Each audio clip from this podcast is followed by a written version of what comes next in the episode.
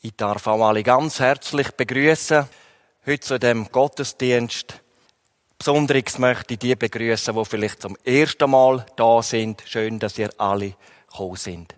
Viele von euch wissen das. Es ist gar nicht so selbstverständlich, dass ich heute da stehen kann. Es ist eigentlich ein grosses Wunder. Denn vor einem Jahr hat es ganz anders ausgesehen. Ich bin ja sechs Wochen im Koma gewesen, bin damals am 14. auf der 15. in Zofingen ins Spital, haben mich abklären lassen, dann haben sie mich dort behalten und nachher bin ich angesteckt worden mit einem Keim im Spital, was innerhalb ein paar Tage sich so verschlimmert hat, dass ich vor dem Sterben bin. Und was ich heute kann bezeugen, dass in dem Moment, wo ich wirklich nicht mehr gewusst habe, wird es nochmal gut kommen, dass ich mit meiner Frau telefonieren konnte und ihr können sagen, Schatz, natürlich würde ich gerne noch da bleiben bei dir und bei den Kind. Aber ich habe so einen Frieden in mir. Und ich weiß, wenn ich jetzt muss gehen, ich werde bei, beim Herr Jesus sein. Das ist etwas Gewaltiges gewesen. Gott nachher die sechs Wochen, da mag ich mich eigentlich nicht erinnern. Sechs Wochen im Koma, 20 Kilo verloren gehabt. Auf 54 abgemagert.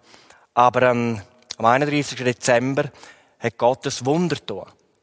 Eigentlich dort, wo keine Hoffnung mehr war. Ich habe das einmal aufgeschrieben, dass die grosse Wende, ich habe ein paar von diesen Schriftchen draussen ausgeleitet. Ihr dürft gerne, wenn ihr wollt, so eins mitgeben. Oder wenn ihr denkt, auch andere sollten das einmal lesen, was Gott heute noch tut.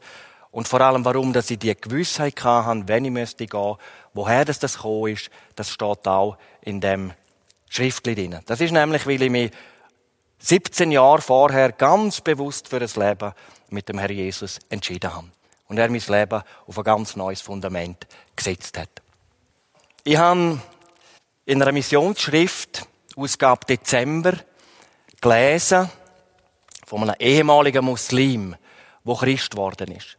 Und er schreibt in seinem Zeugnis, dass er einmal sein Ziel hat, so viele Christen wie möglich umzubringen. Um alle zu gefallen. Dann aber hat sich sein Onkel für Jesus Christus entschieden. Und er ist ganz neugierig geworden, wer der Jesus wirklich ist. Und dann sagt er anderen Christen begegnet und deren Liebe, es hat ihn umgehauen. Die Liebe von diesen Leuten hat ihn wirklich umgehauen.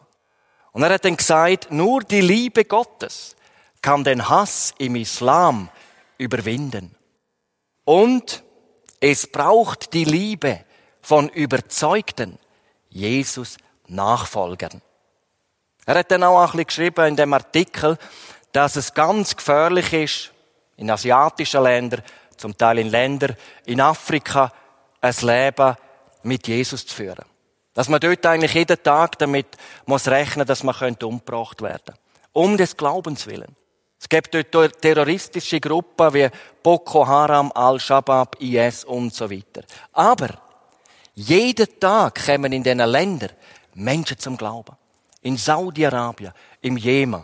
Und er hat auch geschrieben, dass in Iran die schnell wachsendste Bewegung ist, dass Gemeinde gebaut wird. Am meisten Leute kommen in den verfolgten Ländern zum Glauben. Und ich möchte es einfach mit meinen eigenen Worten heute sagen, die Liebe Gottes allein kann die Menschen überwinden. Und es braucht die Liebe von der Jesus-Nachfolger. In Aarburg, in Rotrist, in Zofingen, überall, damit andere Menschen können Jesus finden Und das ist ja die größte Erfahrung, die wir überhaupt machen können. Ich habe das Thema für das Jahr gewählt, unseren grössten Auftrag im 223. Und ich habe zwei Bibeltexte, die ich heute mit euch anschauen möchte. Der eine ist dann aus Matthäus 16 und der andere aus 1. Timotheus 2. Auf der einen Seite sind auch meine zwei Punkte heute. Der Herr Jesus sagt, ich will meine Gemeinde bauen. Und der Paulus sagt in 1. Timotheus 2, Gott will, dass alle Menschen gerettet werden und zur Erkenntnis der Wahrheit kommen. Punkt eins: Ich, Jesus, will meine Gemeinde bauen. Und dazu lese ich uns den Bibeltext aus Matthäus 16, die Verse 13 bis 19. Da kam Jesus in die Gegend von Caesarea Philippi und fragte seine Jünger und sprach, wer sagen die Leute, dass ich, der, der Sohn des Menschen, sei? Sie sprachen, etliche sagen Johannes der Täufer, andere Elia, wieder andere Jeremia oder einer der Propheten. Er sprach zu ihnen, ihr aber, wer sagt ihr, dass ich sei? Da antwortete Simon Petrus und sprach, du bist Christus, der Sohn des lebendigen Gottes.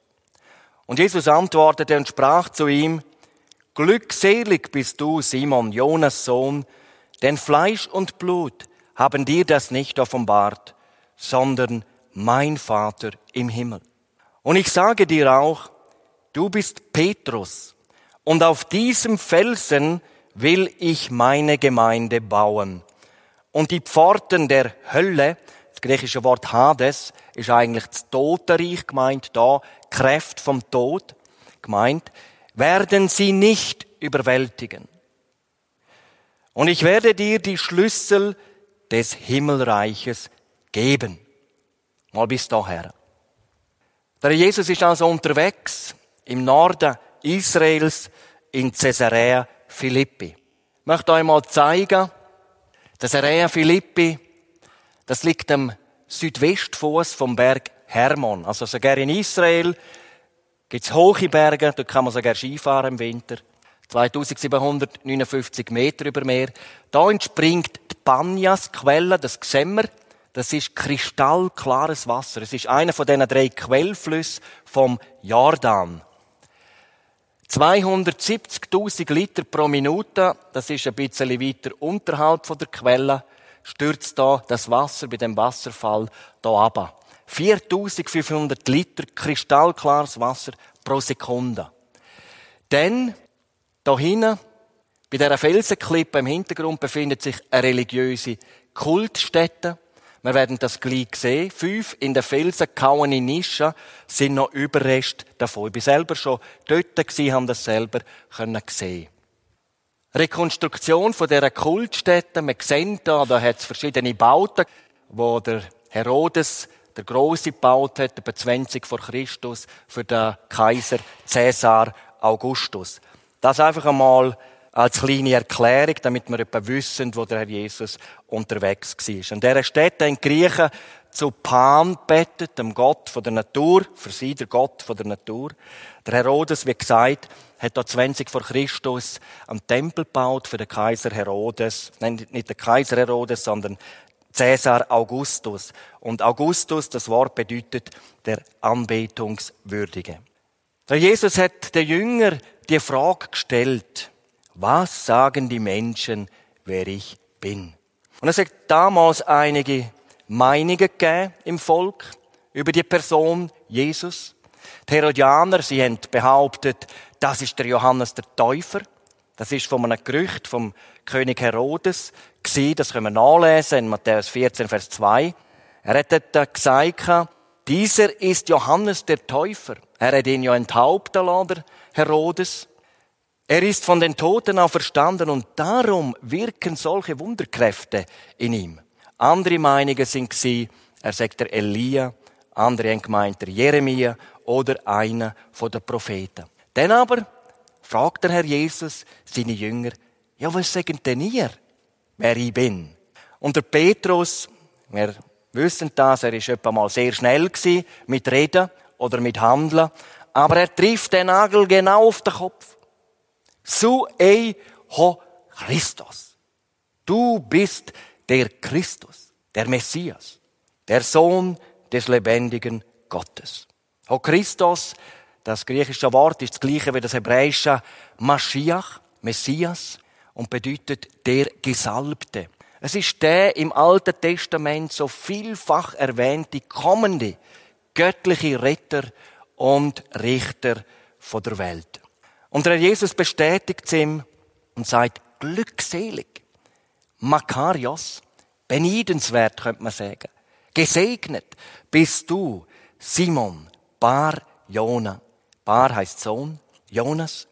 Denn nicht Fleisch und Blut haben dir das offenbart, sondern mein Vater, der in den Himmeln ist. Und jetzt kommt das interessante Wortspiel.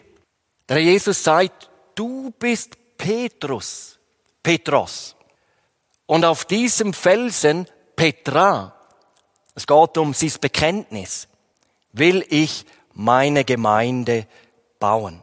Petros, also der Name, bedeutet Stein. Wir lesen das auch in Johannes 1, dort, wo der Andreas, seinen Bruder der Petrus, zum Herr Jesus führt und Jesus sagt ihm dort, du sollst Kephas, das ist das aramäische Wort heißen, das bedeutet Stein. Ich habe mal in der englischen Übersetzung geschaut, dort heißt es Stone. Und jetzt Petra, Fels, Felsengebirge. Im Englischen findet man dort das Wort Rock. In 1. Korinther 10, Vers 4 kommt das Wort Petra auch vor. Und das ist ja die Situation, wo beschrieben wird, während Israel in der Wüste war.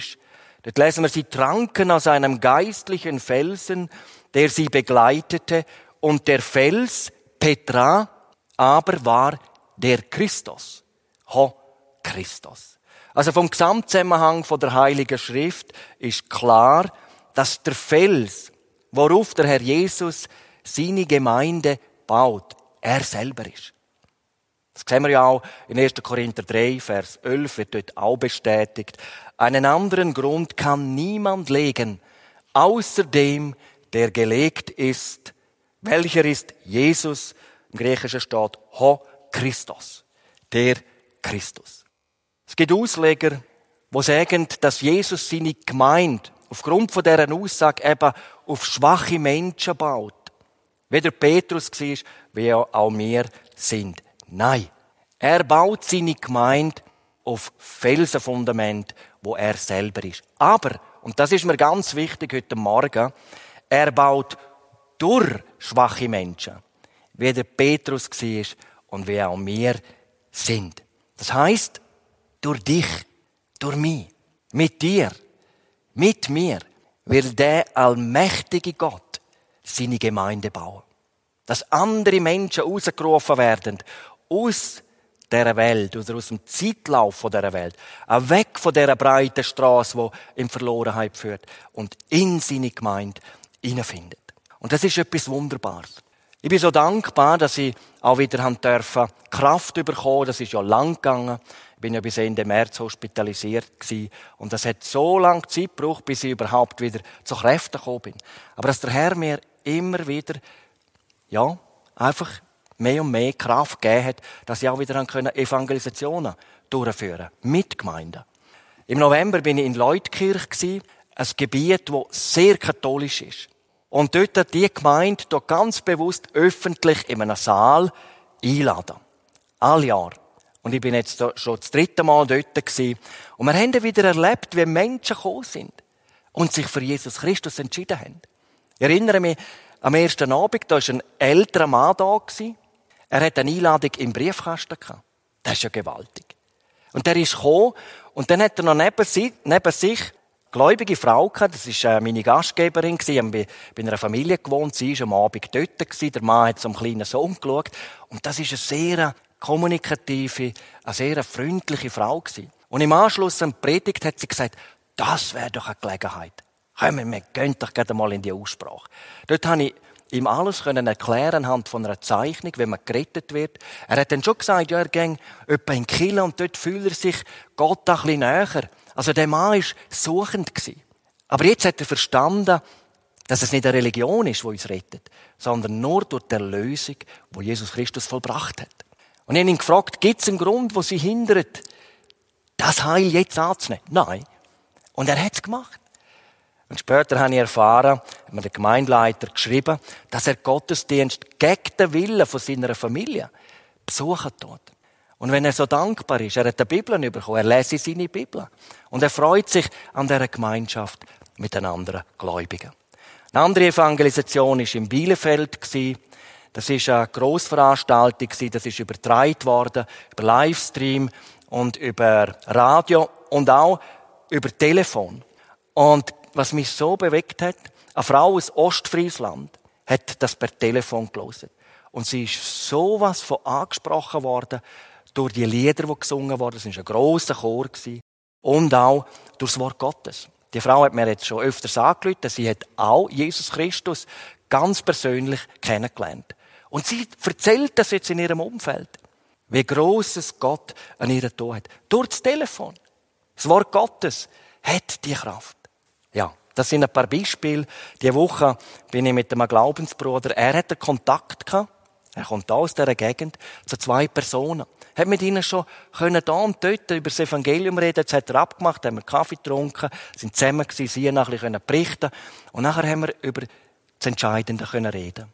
Und auch die beiden haben den Schritt bewusst getan und haben nachher können, nachdem sie Jesus ihre Sünden bekannt haben und ihn angenommen haben, ganz bewusst für ihr Heil danken. Es ist wunderbar. Es sind drei Stunden für die Ewigkeit. Das tut Gott heute. Und der Jesus sagt da am Petrus, ich werde dir die Schlüssel des Himmelreiches geben. Der Petrus hat also vom Herr Jesus eine Führerrolle bei den Aposteln bekommen. Und wir sehen, dass da Petrus ist der Wortführer bei der Pfingstpredigt, Apostelgeschichte 2. Dann ist er dabei mit dem Johannes zusammen, also eine Schlüsselperson, wo die ersten Samariter der Heilige Geist empfangen haben. Werden wir alles nachher noch ein bisschen genauer miteinander anschauen. Denn drittens ist er der Erste gewesen, wo die ersten Heiden, Apostelgeschichte 10, zum Herr Jesus geführt hat. Und dann auch eine Schlüsselperson ist er gewesen, am Apostelkonzil in Apostelgeschichte 15. Dort sehen wir dann, er hat sich eingesetzt, dass eben die aus den Nationen sich nicht beschneiden lassen. Das ist eigentlich gefordert worden von den Judenchristen. Das sehen wir dann.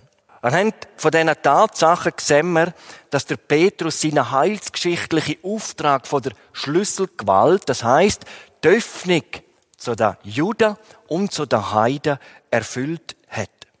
Zu den Nationen, die ja auch mehr dazugehören. Aber ganz wichtig, das Fundament der Erlösung, der Fels vom Heil ist Jesus. Am Kreuz von Golgatha. Liebe ist nicht ein Gefühl. Das kann einmal ein schönes Gefühl sein. Aber Liebe, wahre, echte Liebe, ist eine Tat. Bekehrung, Entscheidung für Jesus, ist auch eine Tat. Aber die allergrößte Tat, wo je vollbracht worden ist, ist die Tat auf Golgatha. Es heißt immer so ein wunderbares Lied, durch manche Länderstrecke trug ich den Wanderstab. Von mancher Felsenecke schaut ich ins Tal hinab. Doch über alle Berge, die ich auf Erden sah, geht mir ein stiller Hügel, der Hügel Golgatha.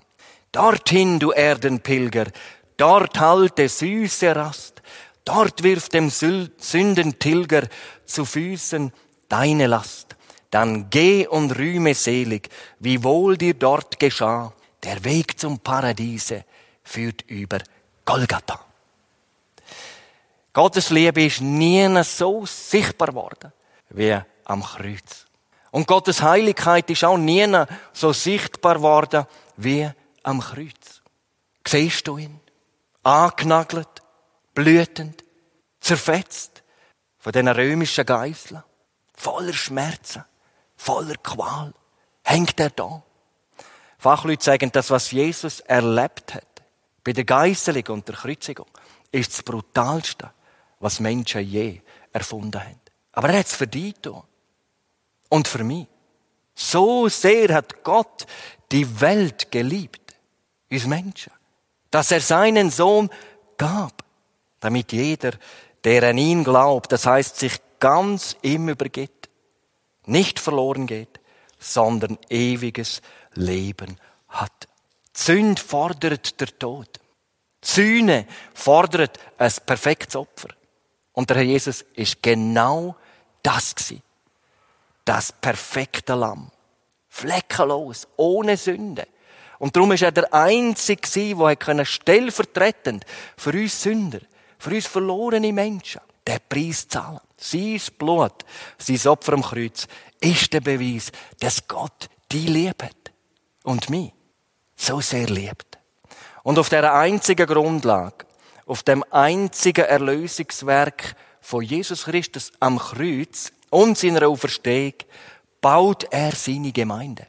Und er sagt, ich werde dir, Petrus, die Schlüssel des Himmelreiches geben. Wir haben gehört, der heilsgeschichtliche Auftrag an den Petrus ist einzigartig gewesen. Und doch, wenn wir anhand von diesen vier Punkten heute miteinander anschauen, was heute wichtig ist, dass seine Gemeinde durch uns gebaut werden kann. Ihr Lieben, wir sind gefordert im 223. Das möchte ich schon mal vorweg sagen. Eine verschlossene Tür kann nur mit dem richtigen Schlüssel geöffnet werden. Und der Jesus redet von verschiedenen Schlüsseln im Blick auf den Bau von seiner Gemeinde. Einer davon ist die Verkündigung vom Wort Gottes. Der Apostel Petrus, er ist Wortführer am Pfingsten. Und der Mann hat aus dem Stegreif, also auswendig, alttestamentliche Stellen zitiert. Joel 3, Vers 1 bis 5, Psalm 16, Vers 8 bis 11 und Psalm 110, der messianische Psalm, der Vers 1. Und er hat das alles bezogen auf Jesus, den Gekreuzigten und Auferstandenen. Und dann hat er gesagt, so wisse nun das ganze Haus Israel gewiss, dass Gott diesen Jesus, den ihr gekreuzigt habt, zum Herrn und Christus gemacht hat. Und 3000 Menschen haben sich bekehrt, sind zum Glauben an Jesus Christus gekommen. Und jetzt möchte ich mal fragen, wie ist denn das möglich, dass ein einfacher Fischer eine so eine durchdringende Botschaft können halten? Da müssen wir noch ein bisschen zurückschauen in Bezug auf den Missionsbefehl, Lukas 24, Vers 49, sagt der Herr Jesus, wartet, bis ihr angetan seid mit der Kraft aus der Höhe. Das ist die Voraussetzung. Die Voraussetzung ist also die Wiedergeburt und eine intakte Gottesbeziehung. Darum hat es können zu einer so einer vollmächtigen Verkündigung kommen. Und dass der Petrus, obwohl er so ein eifriger war, schnell im Wort, schnell auch etwas gemacht hat, ist er doch ein bußfertiger Mensch gewesen. Wir wissen von der Verleugnung, dass er zuerst gesagt hat, auch wenn ich mit dir sterbe, ich werde dich nicht verleugnen. Und kurz darüber aber hat er dreimal gesagt, den kenne ich gar nicht, der Jesus. Aber wir lesen, dass er das bereinigt hat. Wer von uns bekennt das als Sünde, wenn er Jesus hätte sollen oder können bekennen und sich nicht getraut hat. Wer macht das von uns heute? Dass wir wieder gereinigt werden, uns wieder neu erfüllen lassen, um dann das nächste Mal mutig rauszustehen und zu sagen, ich habe ein Fundament, wo über den Tod raus langt. Jesus Christus. Petrus ging hinaus und weinte bitterlich, Lukas 22. Vers 62. Aber jetzt ist Pfingsten gekommen. Und der Petrus ist jetzt wiedergeboren aus, mit der Kraft aus der Höhe. Das ist gemeint der Heilige Geist. Also wichtig ist, der Botschafter und die Botschaft muss eine Einheit sein. Das Wort ist Geist und Leben, steht in Johannes 6, Vers 63. Aber auch der Botschafter soll und muss eigentlich erfüllt sein mit dem Heiligen Geist. Und das heißt für uns heute, damit der Herr Jesus seine Gemeinde da bauen kann, müssen wir erfüllt sein mit dem Heiligen Geist. Wir müssen wiedergeboren sein und in einer intakten, das heißt bereinigten Gottesbeziehung leben. Ich denke, viele von euch kennen den Namen John Wesley. Einer von diesen grossen Erweckungsprediger Englands. Aber haben wir gewusst, dass der Mann er ist schon Dozent in Oxford, hat schon Theologie studiert, hat seine stille Zeit in der Ursprache gemacht, aber noch nicht wiedergeboren war. Er hat sich dann auf den Weg nach Nordamerika gemacht, um den Indianern das Evangelium zu bringen. Und 1735 ist er auf ein Schiff gestiegen, mit ihm auch 26 Herrnhuter Missionare mit Frauen und Kindern. Und plötzlich sind sie in einen ganz schweren Sturm gekommen.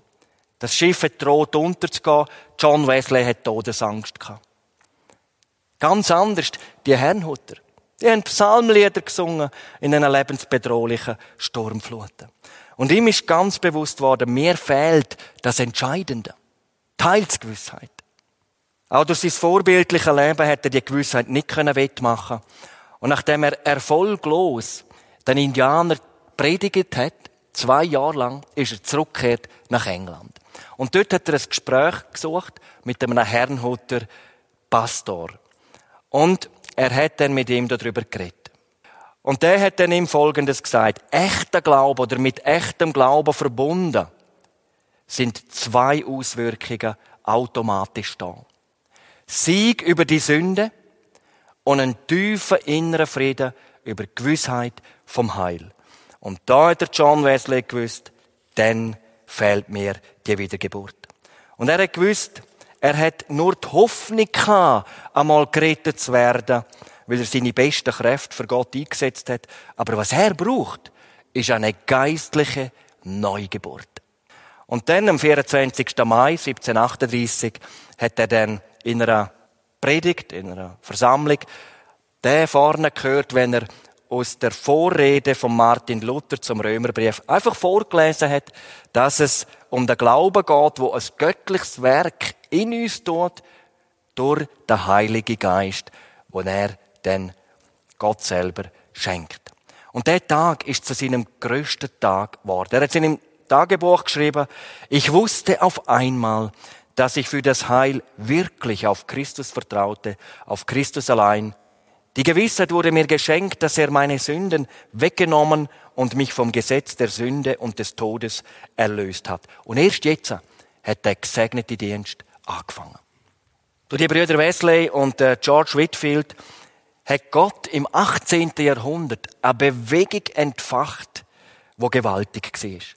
Namhafte Historiker sind der Überzeugung, dass Bedrohung von einer blutigen Revolution, wie es Frankreich hat müssen durchmachen, durch die große Erweckungsbewegung in England abgewendet worden ist. So viele Menschen sind zum Glauben an den Heiland gekommen. Also der erste Punkt halten wir fest. Wir brauchen die Wiedergeburt und wir sollen in einer intakten Gottesbeziehung leben.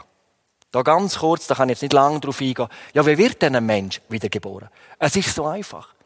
Indem er einsieht, dass er verloren ist, dass er Gebot übertreten hat. Wir wissen ja nicht, wie viel mal das ist, Gott weiß es. Aber dass wir ganz bewusst sagen, bitte vergib mir alle meine Sünden. Alle, die ich noch weiß, aber auch die, die ich nicht mehr weiß. Dann steht, dass das Blut Jesu mir reinmacht von aller Sünde. Das ist Vergebung. Das neue Leben, Johannes 1, Vers 12, alle, die Jesus aufnahmen als Herr, als Führer im Leben, denen gibt Gott Macht, Gottes Kinder zu werden. Das sind die, die von Gott geboren sind. Also Bekehrung und Wiedergeburt. Ich bringe meine Sünden, Gott nimmt sie ab. Wiedergeburt, ich nehme Jesus Christus bewusst auf in mein Leben, übergebe ihm die Herrschaft, dann werde ich wieder geboren zu einer lebendigen Hoffnung. Und das ist wichtig für den Auftrag im 223. Dann der zweite Schlüssel.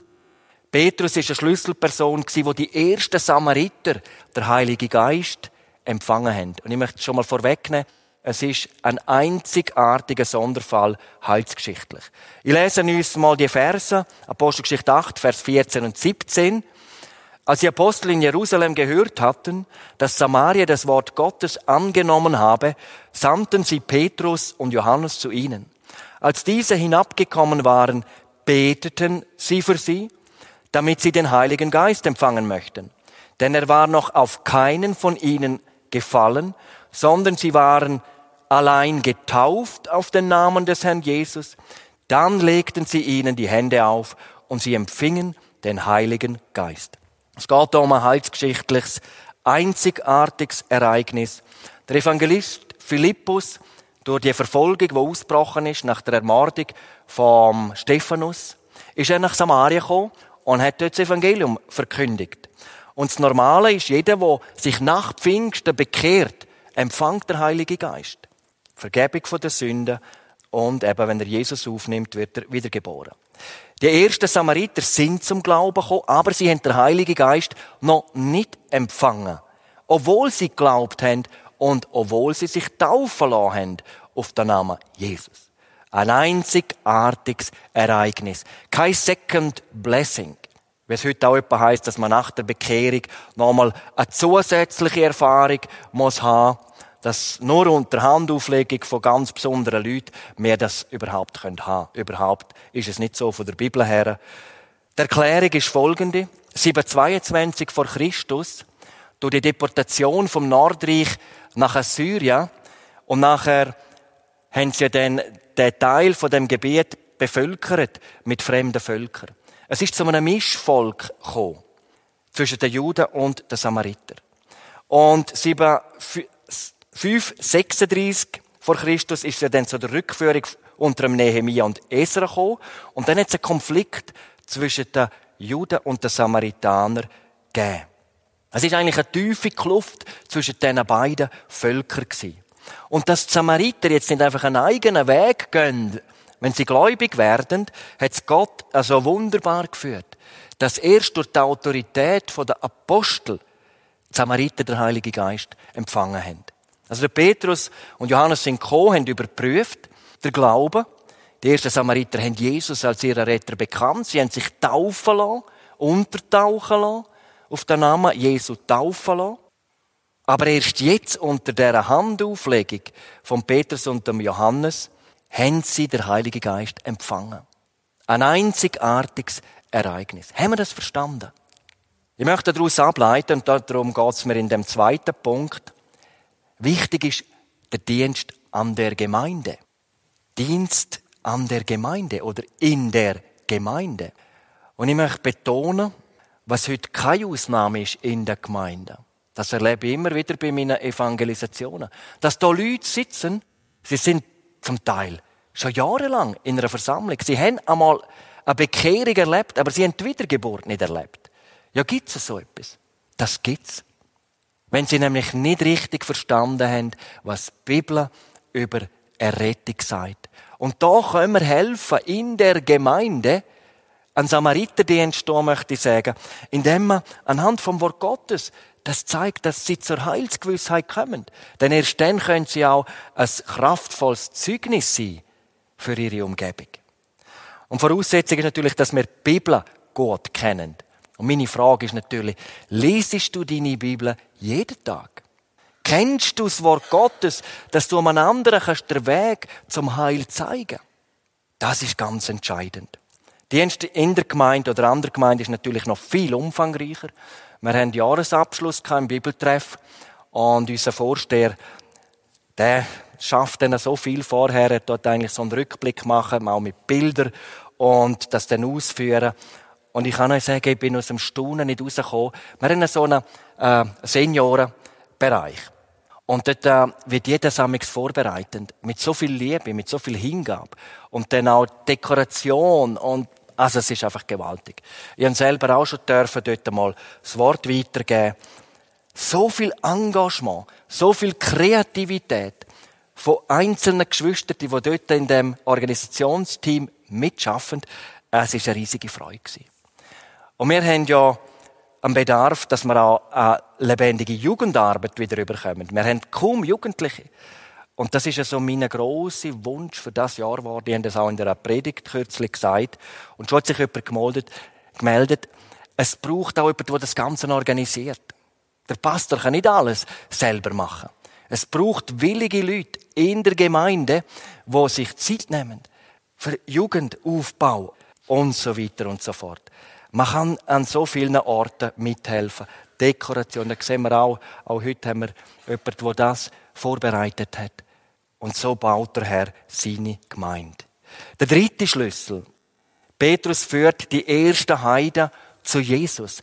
Und da möchte ich ein besonderes Augenmerk auf die Führung legen. Wir kennen die Geschichte aus Apostelgeschichte 10. Der Petrus wird gerufen. Er kommt zum Cornelius, zu dem römischen Hauptmann. Der hat dann in seinem Haus noch andere eingeladen gehabt, die engen Freunde und Verwandten. Petrus verkündigt das Evangelium in aller Kürze. Wenn man das einmal liest, mal auf die Uhr schaut, das ist nicht keine lange Predigt Und alle kommen zum Glauben. Alle empfangen der Heilige Geist, werden von neuem geboren. Apostelgeschichte 10, 48. Und Petrus befahl, dass sie getauft würden im Namen Jesu Christi. Die Frage, wie ist es zu dieser wunderbaren Führung gekommen.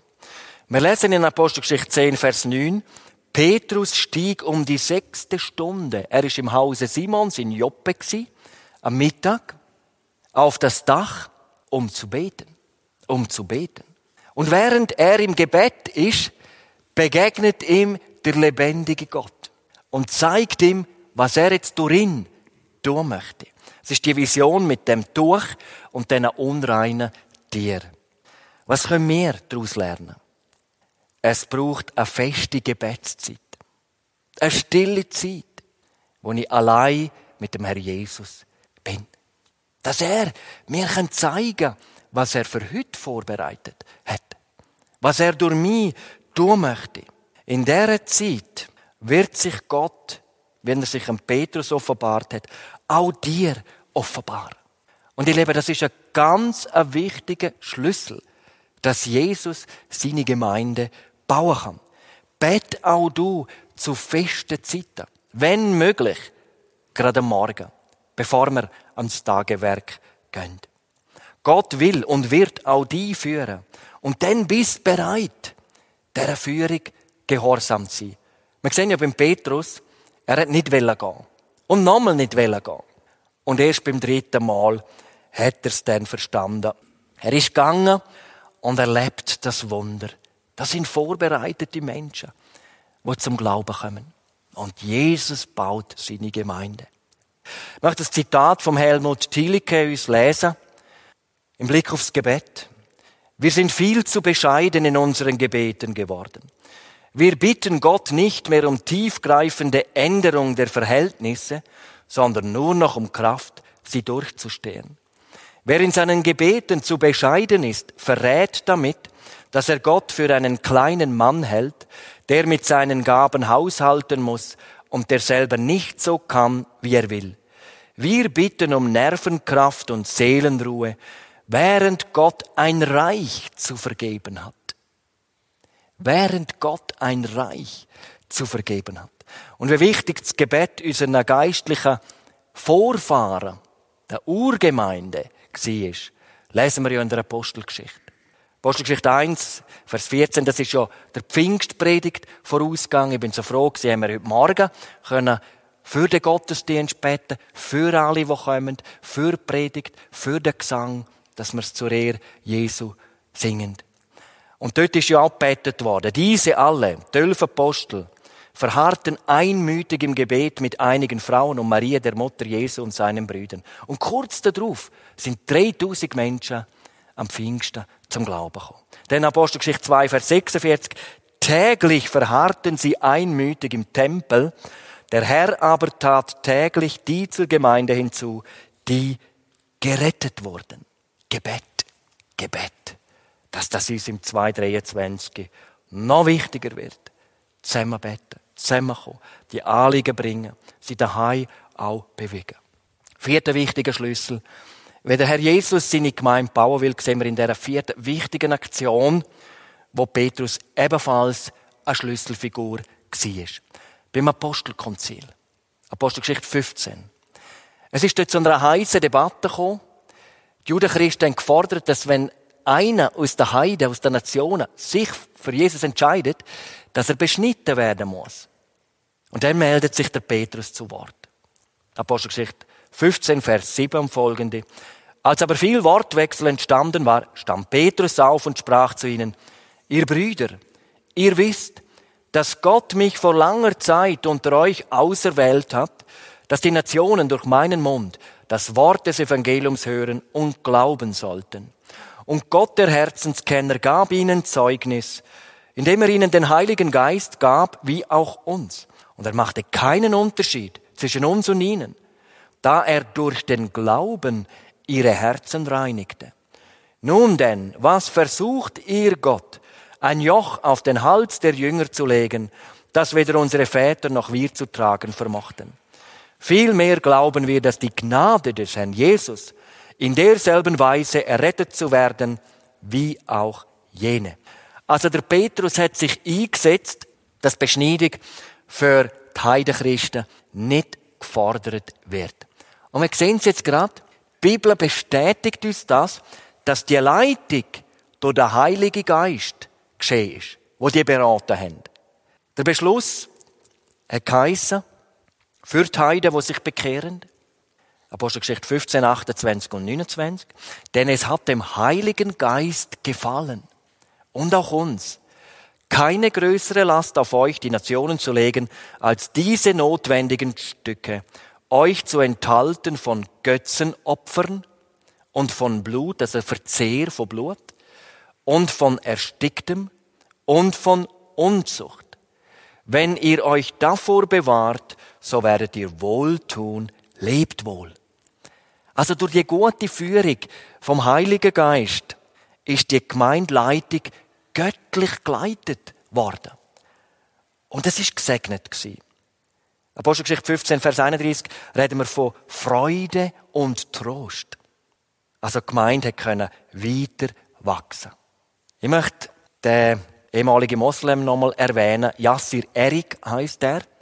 Er ist Christ geworden, er ist heute Dozent bei der AWM, ehemals Akademie für Weltmission. Dort unterrichten, wie man Moslems erreichen kann. Er hat aber auch viel, was er erlebt, und ich habe das einmal nachgelesen, ich möchte es uns weitergeben. Er hat dann ein Telefon bekommen von einem Pfarrer, er hat ihm gesagt, du, ich habe ein Problem. Ja, was hast du für ein Problem? Seit ein paar Wochen kommen 20 Iraner und Afghanen zu uns in den Gottesdienst. Ja, und was ist das Problem? Ja, sie kommen. Sie besuchen unseren Gottesdienst. Ja, und was ist das Problem? 20 im Gottesdienst, jeden Sonntag. Sie sitzen da und es ist noch schlimmer geworden. Jetzt wollen sie sich taufen lassen. Ja, ich verstehe immer noch nicht, was dieses Problem ist. Sie wollen sich taufen lassen. Ja, dann tauf sie doch. Du bist ja ein Pastor. Du bist ja nicht ein Bäcker. Das ist ja dein Auftrag. Gläubige zu taufen. Er hat ihn wieder, er hat wieder angelüht und gemeint, der muss ja auch ein bisschen den Gottesdienst ändern. Ja, dann mach das. Er dann ein paar Ratschläge gegeben. Lass doch die Iraner, die Afghanen einmal aus ihrem Leben erzählen. Von ihrem Weg woher sie kommen, wenn sie zum Glauben an Jesus Christus gekommen sind. Und dann hat er es gemacht. Jedem Sonntag hat der Migrant seine Geschichte vor der Predigt erzählt. Was ist das Resultat? Die Gemeindeglieder haben angefangen, andere Menschen einzuladen. Mit dem Hinweis, unsere Gottesdienste sind so interessant und so spannend.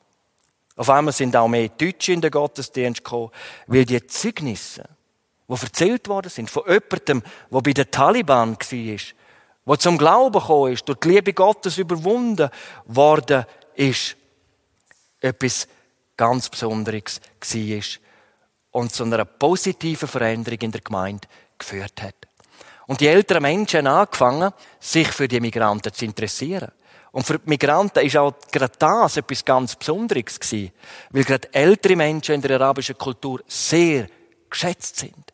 Für sie sind eine sehr hohe Achtung vor dem Alter, vor älteren Menschen. Alter wird geschätzt. Die Menschen haben mehr Erfahrung, sie haben länger gelebt.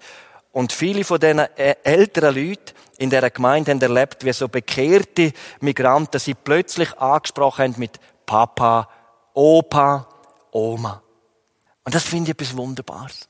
Jesus Christus baut seine Gemeinde aus Menschen aus allen Nationen. Und durch sein Opfer am Kreuz sind wir ja auf einmal Brüder und Schwestern, geistliche Opas und Enkel. Ich habe das bei uns im Bibeltreffen mal auch kürzlich einmal angesprochen. Wie bereichernd ist das, wenn wir nicht jeden Sonntag, aber zwischen denen da vorne jemand erzählen lassen, in aller Kürze, wie er zum Glauben gekommen ist. Ich habe das mal in einer Gemeinde in St. Gallen, dort haben wir so ein Seminar gehabt wirksam Jesus bezeugen. Und die haben dann einfach als Aufgabe bekommen, ihr Zeugnis einmal so aufzuschreiben, wie es vorher war, die Entscheidung und was für Auswirkungen, dass sie das so in drei bis fünf Minuten erzählen können. Und die haben dann das so gemacht, dass jeder dann einmal hat erzählen Und das war wunderbar gewesen. Es ist etwas Großartiges. Die Bibel sagt, es ist der Geist der Weissagung, das Zeugnis Jesu. Also wenn Menschen Jesus bezeugen, wirkt Gott auch ganz Besonderes an denen, die ihn noch nicht so erlebt haben. Ich komme zum zweiten Hauptpunkt, das ist ganz ein kurzer Punkt. Gott will, dass alle Menschen gerettet werden. 1. Timotheus 2,4 und zur Erkenntnis der Wahrheit kommen. Was ist eigentlich das Ziel von Gott, von Jesus? Wir müssen ja das Ziel haben. Das Ziel ist die Vollendung der Gemeinde. Das heißt, Jesus baut so lang durch die und mich, durch alle seine Nachfolger, bis der Letzte aus der Nationen sich bekehrt. Und dann kommt Jesus zur Entrückung. Wenn die Vollzahl da ist, und das kann sehr schnell sein, wenn wir gehört haben, täglich bekehren sich Menschen, gerade in diesen verfolgten Gebieten. Es geht um die Vollzahl. Wer an Jesus glaubt, wird nicht gerichtet. Wer nicht an Jesus glaubt, wird gerichtet. Wer Jesus hat, hat das Leben. Wer Jesus nicht hat, hat das Leben nicht. Hast du Jesus? Wenn nicht, dann beeil dich. Denn schon bald erschallt die Posaune und dann wird die Gemeinde entrückt. Und dann kommen die schlimmsten Gerichte über die Welt. Und wir spüren schon etwas davon. Also wenn du noch nicht ganz sicher bist, komm heute. Es hat noch freie Plätze. Aber du musst schon mal den Platz buchen. Bin gern bereit im Anschluss, dass wir miteinander können beten. Das geht ganz einfach. Und dann bist du auch ganz sicher. Dann steht dein Name nicht mehr im Gerichtsbuch, sondern im Buch des Lebens. Es geht um die Vollendung. Und das habe ich eigentlich vor allem sagen heute. Es geht um die Vollzahl der Gemeinde. Wer ein Ziel hat, lebt anders. Es geht um das fertige Haus. Ein Bauherr freut sich doch nicht, wenn immer und immer der Kran auf dem Grundstück ist. Und die Arbeiter kommen mit ihren Werkzeugen.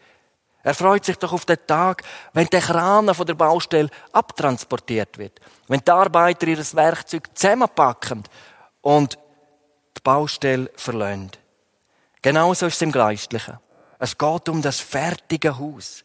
Und wenn einmal das geistliche Haus fertig ist, wenn einmal gemeint Jesu gesammelt ist, dann werden alle Gerüste abgebaut sein. Dann wird kein Kran mehr da sein, kein Hilfsmittel mehr notwendig sein. Im vollendeten Reich Gottes braucht es kein Missionswerk mehr. Im vollendeten Reich Gottes braucht es keine örtliche Gemeinde, die, wo ja jetzt noch so wichtig sind, dass ihr da sind. Aber die wird es dann nicht mehr brauchen. Das Haus ist ja fertig. Das wunderbare Haus. Und wenn das Haus fertig ist, wenn der geistliche Tempel fertig ist, es ist das Bild für die Gemeinde, dann wird die Brutschar entrückt werden. Und das wird herrlich sein. Und ich möchte einfach fragen, was meinst du? Wirst du denn dabei sein? Wirst du denn dabei sein? Wenn die Letzten gesammelt sind und der Herr Jesus wiederkommt, und das kann sehr bald sein, das könnte heute sein, und sein Werk vollendet ist, wirst du denn dabei sein?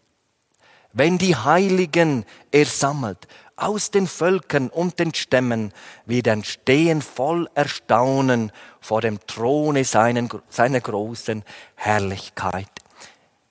Wenn er kommt, wirst du dabei sein. Und wenn ja, eine andere Frage, wird denn einer dort sein, wo durch die dort herkommst? Ich glaube, das ist eine ganz ernste Frage. Wenn du das Ziel erreicht hast, wird denn einer dort sein, wo durch die Jesus gefunden hat. Ah, ich möchte, dass der Satz uns vielleicht am meisten bleibt. Dass uns der durch Mark und Bein geht heute Morgen. Ja, Gott wird uns ja mal alle beurteilen. Dann wird er den Lohn geben, seinen Treuen. Die einen haben Gold, Silber, Edelstein gesammelt. Paulus redet im Bild 1. Korinther 3, Vers 12. Andere nur Holz, Stroh und Stoppeln. Und sie werden mit leeren Händen vor Jesus stehen. Gott schenkt neues Leben. Durch das Opfer Jesu können wir kommen, wenn wir sind. Gnade dürfen wir nehmen. Aber er vergibt uns nicht nur unser sündiges Leben, sondern er formt uns um. Unser Leben soll ein Dienst für den lebendigen Gott werden. Er befähigt uns zu seinem Dienst. Deine Zukunft darf ein Dienst für Jesus sein. Andere sollen durch dich gesegnet werden, andere sollen durch dich Jesus finden. Es ist eigentlich das ganz Normale. Und wenn sich ein Mensch richtig bekehrt, dann kommt es in den allermeisten Fällen zu einer Kettenreaktion. Dass andere angesprochen werden, andere gerettet werden. Der Johann Albrecht Bengel, und damit komme ich zum Abschluss, der hat den Satz gesagt, denken wir nochmal an den John Wesley. Durch einzelne Menschen, die Gott erkannt haben, könnte ein ganzes Land geistlich erneuert werden. Durch einzelne Menschen. Wenn wir doch solche Leute sind, im 223. Unser grösster Auftrag, Jesus will seine Gemeinde bauen. Gott will, dass auch andere gerettet werden. Wir haben es gesehen, der Petrus ist Wortführer bei der Pfingstpredigt. Für uns heißt das, dass wir wiedergeboren sind, Grundlage geleitet ist und in einer intakten Gottesbeziehung lebend. Dann war er die Schlüsselperson mit dem Johannes zusammen, wo die Samariter den Heiligen Geist empfangen haben. Für uns heisst es Dienst an der Gemeinde. Jesus will Gemeinde. Da sagt einer, ja, ich gehe in einen Hauskreis. Ein Hauskreis ist doch keine Gemeinde. Ja, oder ich arbeite in einer Teestube mit. Das ist doch keine Gemeinde. Gott will Gemeinde. Dass wir zusammenkommen, zum Gebet, in die Gebetsstunde gehen, in die Bibelstunde kommen. Dann, wenn die Gläubigen zusammenkommen. Jesus segnet das am allermeisten. Dass wir wieder neu gestärkt sind und dann eben rausgehen können. Denn Petrus führt die ersten Heiden zu Jesus. Plan eine feste Gebetszeit. Eine Zeit, wo Gott wieder zu dir kann reden, dich kann leiten. Wir dürfen jeden Tag mit leeren Händen zu Jesus kommen. Und er füllt sie uns wieder. Und viertens, das Apostelkonzil haben wir gesehen. Ganz entscheidend ist, dass die Leitung ich sage jetzt heute, die Gemeindeleitung vom Heiligen Geist geleitet wird. Dass die Entscheidungen, wo ja die ganze Gemeinde auch betrifft, biblisch fundiert sind. Und das wünsche ich mir für meine Gemeinde, das wünsche ich auch euch, dass eure Leitung vom Heiligen Geist geleitet ist. Denn das Ziel ist immer noch das Gleiche. Die Vollendung der Gemeinde. Dass Menschen noch Jesus finden dass wir gestärkt werden für unsere Aufgaben. Wir sind mit grossen Herausforderungen oft konfrontiert, aber dass wir, wenn es möglich ist, dann immer da sind, wenn die Gläubigen sich versammeln. Und das ist Gebetsstunde, das ist Bibelstunde, das ist der Gottesdienst. Und vielleicht sogar, dass es dann auch mal nach außen geht, der Tätli weitergeben, Leute einladen und so weiter. Dann wird es spannend, ihr Lieben. Dann wird die Nachfolge Jesu nie mehr langweilig sein. Und das wünsche ich euch von ganzem Herzen. Amen. Dann noch beten mit uns. Ja, großer, allmächtiger Gott und Vater im Himmel, wir staunen über deine Liebe. Und wir haben auch gesehen, gerade am Anfang, durch den Benjamin, die Bilder von der Schöpfung. Und dass du uns immer noch so segnest in der Schweiz, es ist ein unverdientes Gnadengeschenk. Und wir glauben auch, dass es durch viele Gebete auf unseren Vorfahren in der Schweiz noch so ist, dass du uns immer noch so reich segnest, obwohl wir ein gottloses Land geworden sind, wo so viel Sünde tagtäglich gegen dich auch gemacht wird. Aber du hast deine Gemeinde, auch hier in Aarburg und überall in der Schweiz, wo die Gläubigen sich versammeln. Und du hast große Pläne auch für das Jahr. Danke dir, dass wir uns immer wieder neu ansprechen lassen. Und dass wir uns dürfen mit der Bitte an wenden. Herr, erfülle mich ganz neu mit deiner Kraft, mit deiner Liebe. Schenk mir deine ewige Sicht. Und nimm meine Hände, nimm meine Lippen, meine Füße. Ich möchte ein Werkzeug in deiner Hand sein. Und wir glauben, Herr Jesus, dass wir nahe sind an deiner Ankunft. So gib uns Kraft für heute für die kommenden Tage, Herr Jesus, dass wir Mitarbeiter sind in der Gemeinde, wo wir können, dass wir mitbetten und dass wir mit dabei sind, wenn du rufst. Hab du Lob und Dank für alles. Amen.